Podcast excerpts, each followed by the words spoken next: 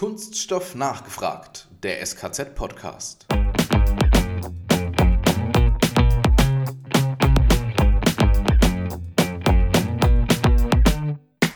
Und dann habe ich mich wirklich mit dem Kunststoffmeister mal auseinandergesetzt. Und es war letztendlich die beste Entscheidung am SKZ, das zu machen, weil man kriegt einen holistischen Ansatz. Man kriegt wirklich den Einblick äh, in die komplette Kunststoffwelt.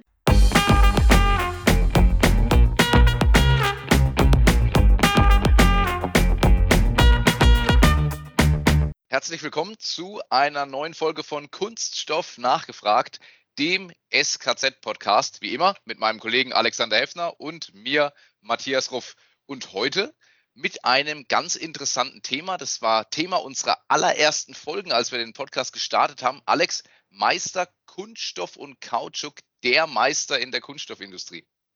Richtig. Ich würde sagen, back to the roots diesmal. Wir hatten ja verschiedene Einblicke schon in den Meisterkurs mit dem Peter Seltsam bei uns im Hause, der über Jahrzehnte der Meistermacher war. Wir hatten Teilnehmerinnen aus einem laufenden Kurs. Und jetzt gehen wir mal ganz ans Ende und haben heute jemanden zu Gast, der den Meister im SKZ seinerzeit gemacht hat und jetzt fest in der Industrie steht und mit dem Meistertitel, glaube ich, auch was anfangen könnte. Ne?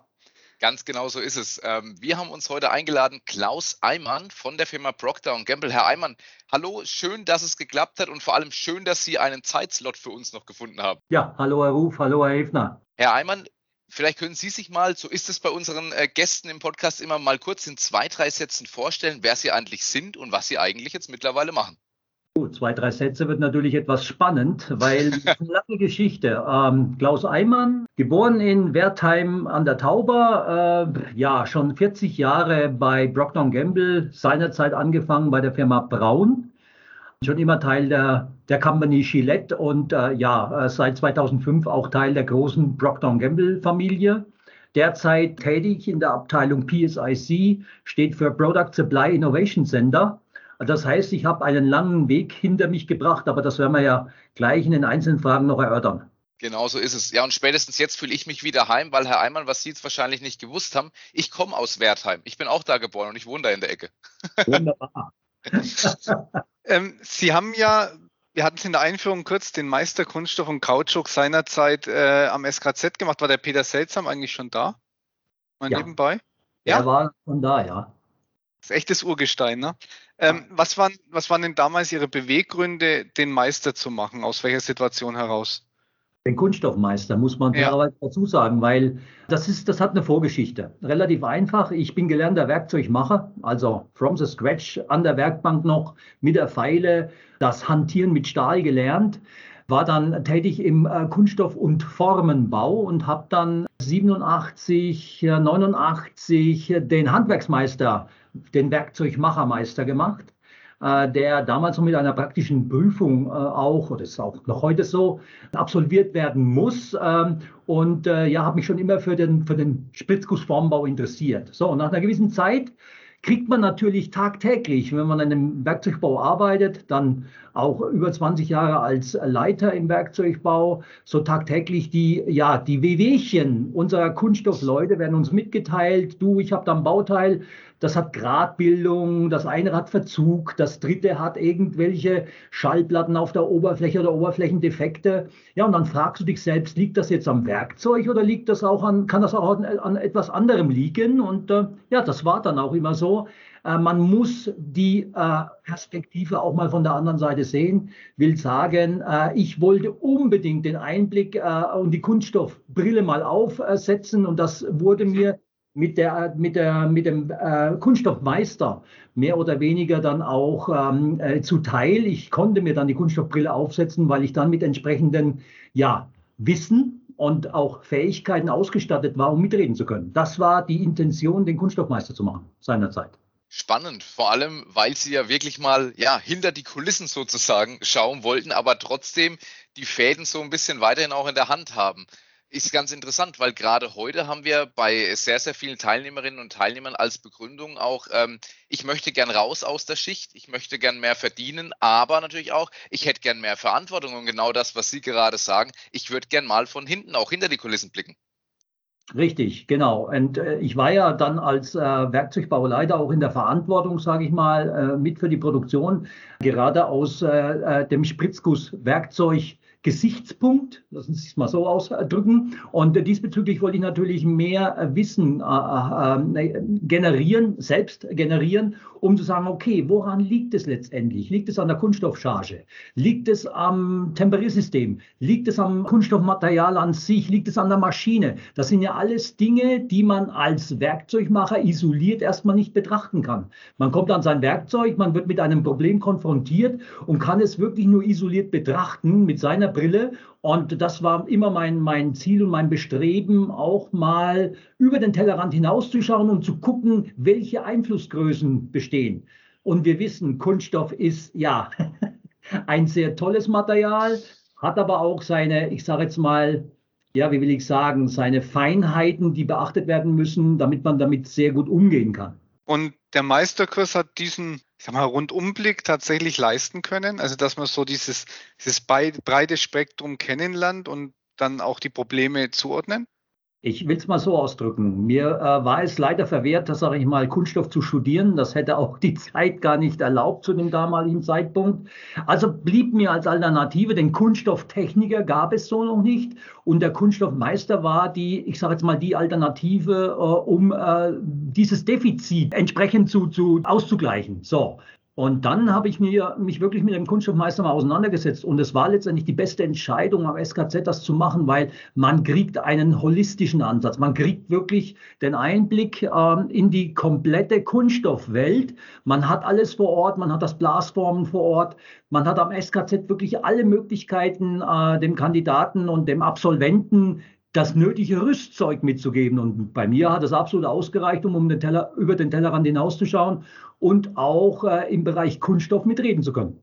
Das ist ja letzten Endes das Wichtige, weil man will ja letzten Endes dann auch mit Fachwissen glänzen, wenn man es benötigt und nicht dann nur daneben steht. Ich würde nicht sagen glänzen. Es geht in erster Linie darum, wirklich in Kooperation mit den Kunststoffleuten und den Werkzeugmachern. Das war auch immer meine Devise. Es geht um eine Kooperation. Es hat, macht keinen Sinn, wenn irgendwas von einer Abteilung in die andere Abteilung geschoben wird, weil am Ende des Tages verkaufen wir Kunststoffteile, gute Kunststoffteile, qualitativ hochwertige Kunststoffteile und das kann nur in einer Kooperation passieren. Wenn wir jetzt den Sprung machen in die, in die Gegenwart, was machen Sie denn jetzt heute genau und wie sieht denn jetzt heute eigentlich so Ihr Berufsalltag als Kunststoffmeister aus?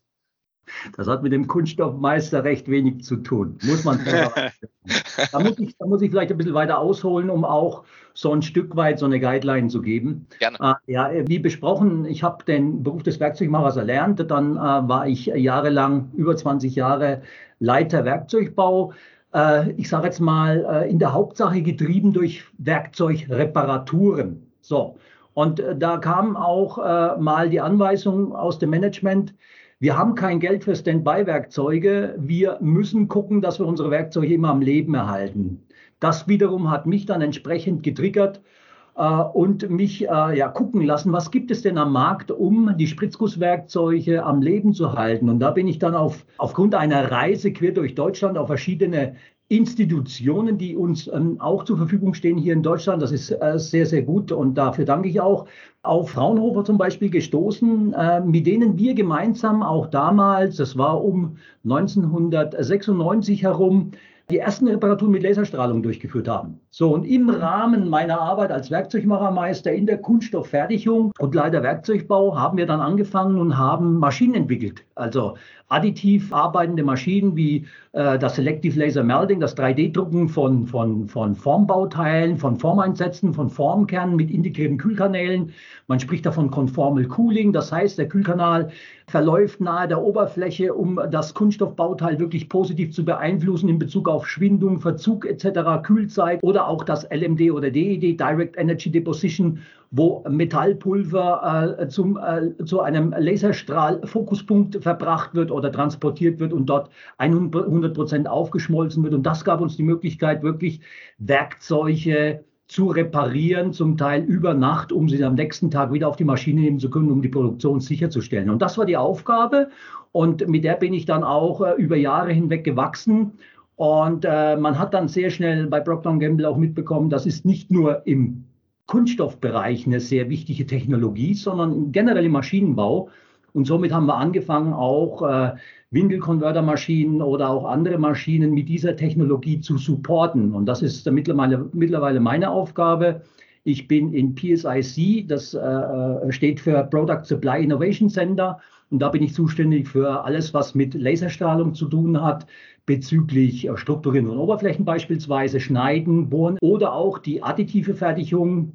Und da äh, schlägt sich oder äh, äh schließt sich der Kreis wenn wir daran denken, zum Beispiel 3D-gedruckte Formeinsätze für den Formenbau. Das ist so ein bisschen das, was ich derzeit mache. Das heißt, ein bewegtes Leben, ein sehr bewegtes Leben hat mit dem Kunststoffmeister an sich, den ich vor Jahren absolviert habe, mit dem Lehrgang nichts mehr zu tun. Aber ich baue immer wieder auf mein Kunststoffwissen auf. Das muss man fairerweise sagen.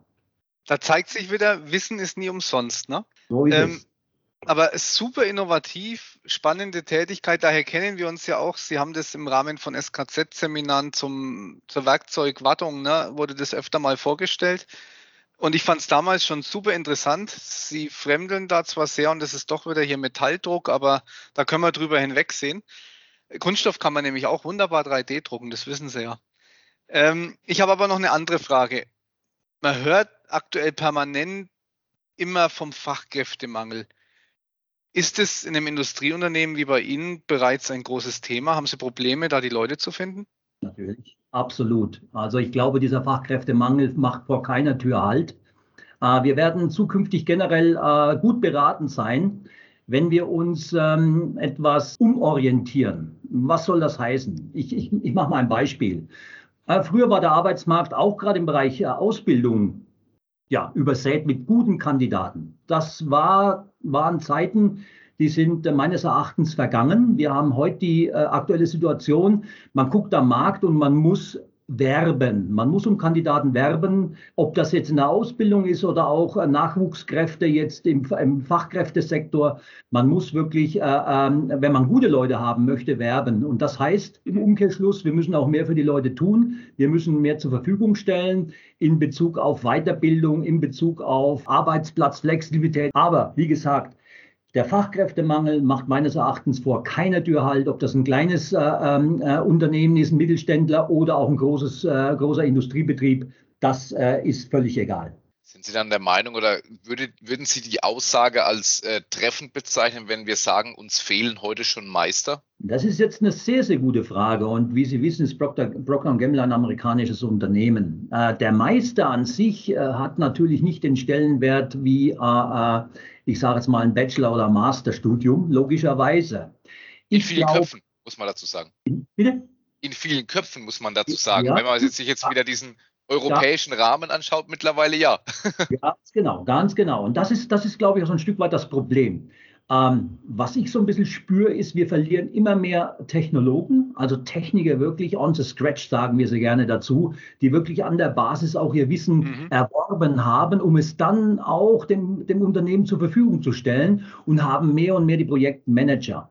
Ähm, der Meister, den siedel ich klassischerweise äh, in dem Bereich äh, äh, des Technologen an. Und ich glaube, den Stellenwert müsste man in, oder wird man vielleicht sogar in Zukunft sehr viel mehr Bedeutung schenken, weil ganz einfach diese Leute mehr und mehr fehlen werden. Jeder studiert, dann wird man Projektmanager, man kann sehr gut, äh, und ich möchte das nicht in Abrede stellen, dass das irgendwie schlecht wäre, aber die Arbeit, die Arbeit passiert unten an der Basis. Dort werden Fakten geschaffen, dort entsteht die Realität und die gilt es dann am Ende des Tages zu verkaufen. Da glaube ich, hat der Meister absolut äh, seinen, seinen Platz und man müsste es halt von oben her dann auch so anerkennen. Das ist so ein bisschen meine persönliche Meinung dazu. Also die Praktiker braucht es. Absolut, absolut ist ja auch so klassisch, ne? man kennt das aus dem privaten Bereich. Wir bauen zum Beispiel gerade daheim um. Finden Sie da mal einen Praktiker, der Ihnen noch irgendwie ja den Innenausbau machen kann oder ähnliches. Ähm, ja, mit, mit, mit einem guten Plan ist da wenig geholfen. Das ist das eine. Oder man interessiert junge Leute wieder für die Technik. Hm, wenn Sie heute mit einem jungen Menschen reden, was passiert dann? Ich möchte mir die Hände nicht schmutzig machen. Ich möchte, ich möchte Videogames entwickeln oder irgendwas, was sexy und fancy ist. Super.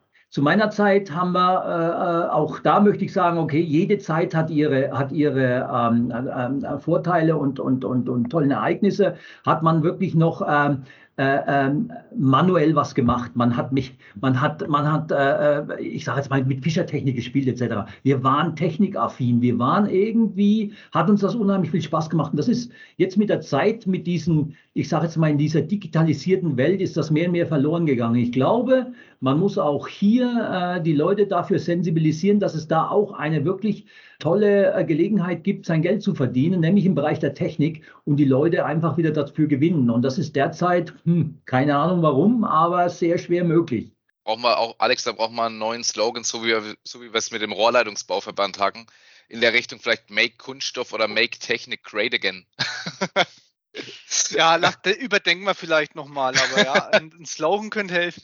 Ich habe noch eine äh, letzte Frage, weil was, was oft aufkam, ist, dass der Meister von vielen so gesehen wird als so ein, so ein Bindeglied zwischen Management und Produktion. Ähm, Sie haben jetzt schon gesagt, der Meister ist für Sie mehr in der, in der praktischen Richtung.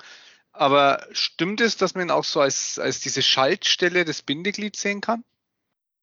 Ich glaube, da muss man wieder differenzieren. Äh, als Bindeglied in einem großen Industrieunternehmen glaube ich eher weniger. Da hat er wirklich seine Funktion ganz dediziert in einem Projekt oder in einer Abteilung oder wie auch immer. Bindeglied ist er dann, sage ich mal, wenn das Unternehmen, wenn wir von KMU, kleinen mittelständischen Unternehmen reden, ich glaube, dann ist er die Schaltstelle exakt derjenige, der zwischen Management und der ausführenden Basis die richtigen oder die Weichenstellung vornimmt. Ich glaube, da ist das extrem wichtig und da hat er auch so absolut seine, seine Funktion darin. Wenn wir aber in einen großen Industriebetrieb gehen, dann gibt es eine, eine, eine, also einen Gruppenleiter, einen Abteilungsleiter. Ich sage mal, für eine kleine Gruppe, große Abteilungsleiter sind dann schon eher wieder, sage ich mal, andere äh, Manager. Und da äh, würde ich sagen, ist in der Industrie der Platz des Industriemeisters. Bei KMU wie gesagt, da hat er natürlich ganz andere Aufgaben. Da muss er zwischen Management und Produktion entsprechend als Bindeglied fungieren. Absolut, absolut. Letzte Frage, das ist wirklich dann die letzte Frage schon, und zwar haben wir die immer. Ähm, Ihr Wunsch, äh, Herr Eimann, für die Zukunft. Ähm, was muss passieren, damit Sie sagen, der Nachwuchs ist wieder gesichert für die, für die Branche, beziehungsweise ja, der, der Meister, die Technik, der Kunststoff wird wieder sexy für die jungen Leute? Also da fange ich mal an mit einem Riesenthema. Das ist Nachhaltigkeit. Und Kunststoff hat einen gewissen Ruf mittlerweile äh, sich leider erarbeitet, und ich möchte jetzt sagen erarbeitet, bekommen, von außen bekommen. Wir sprechen hier von, von Strandkunststoff, wir sprechen von irgendwelchen Meeren, die mit Kunststoffabfällen übersät sind. Wir sprechen von zersetzten Kunststoff, der sich irgendwo im menschlichen Körper zum Teil ablagert. Wir müssen einfach daran arbeiten, dass ähm, der Kunststoff an sich nicht zum Bad Boy wird. Und derzeit, doch, ich sehe das Ganze so ein Stück weit sehr, sehr kritisch. Kunststoff wird derzeit so, hat in, ist in Verruf geraten, nur weil man einfach nicht artgerecht oder äh, ich sage jetzt mal materialgerecht damit umgeht. Und das ist wird ein Riesenpunkt. Und die jetzt heranwachsende Generation wird sich mehr und mehr um den Planeten kümmern müssen. Das heißt, wir müssen auch im Bereich Kunststoff dazu arbeiten und gucken, wie wir dieses Material aus diesen schlechten Schlagzeilen herausholen mit abbaubaren Materialien, mit, sage ich mal, ganz neuen chemischen äh, äh, Zusammensetzungen der Materialien, dass wir hier wirklich ich sage jetzt mal, planetengerecht das Material dann auch in Umlauf bringen und vor allen Dingen dann auch wieder zurück in den Kreislauf und nicht irgendwo zwischenlagern und deponieren. Wenn wir das schaffen, dann werden wir da wir auch wieder Leute gewinnen, die sich für das Material interessieren und auch für die Technologie. Wenn wir das nicht schaffen, werden wir über kurz oder lang noch mehr Leute verlieren, weil sich mehr und mehr davon abwenden werden. Das muss uns einfach klar sein. Das finde ich eine sehr gesunde, vernünftige ja, Draufsicht des Ganzen. Herr Heimann, wir wissen, Ihr, Ihr Zeitplan, der ist äh, sehr, sehr eng getaktet. Von dem her gesehen, ähm, vielen Dank. Auch im Namen vom Kollegen Heffner darf ich das schon mal sagen, für Ihre Zeit, für die tollen Einblicke und vor allem, ja, ich sag mal wirklich ins, ins praktische Leben eines Kunststoffmeisters, auch wenn es schon ein paar Jahre zurückliegt. Aber das ist ja toll, weil wir können einfach zeigen, wie kann denn so ein Weg dann danach auch weitergehen. Von unserer Seite vielen Dank für Ihre Zeit und für die tollen Aussagen. Gerne. Von mir auch vielen Dank. Ich meine, was wir jetzt gut auch zeigen konnten, ist, der Tellerrand lässt immer die Möglichkeit drüber zu gucken und es muss aus dem Kunststoffmeister kein strikter Kunststoffler werden. Ne? Und trotzdem bringt's was. Absolut. Hm. Ja, Alex und uns beiden, uns bleibt zum Schluss, wie immer, nur noch eins. Kunststoffwissen zur Selbstverteidigung.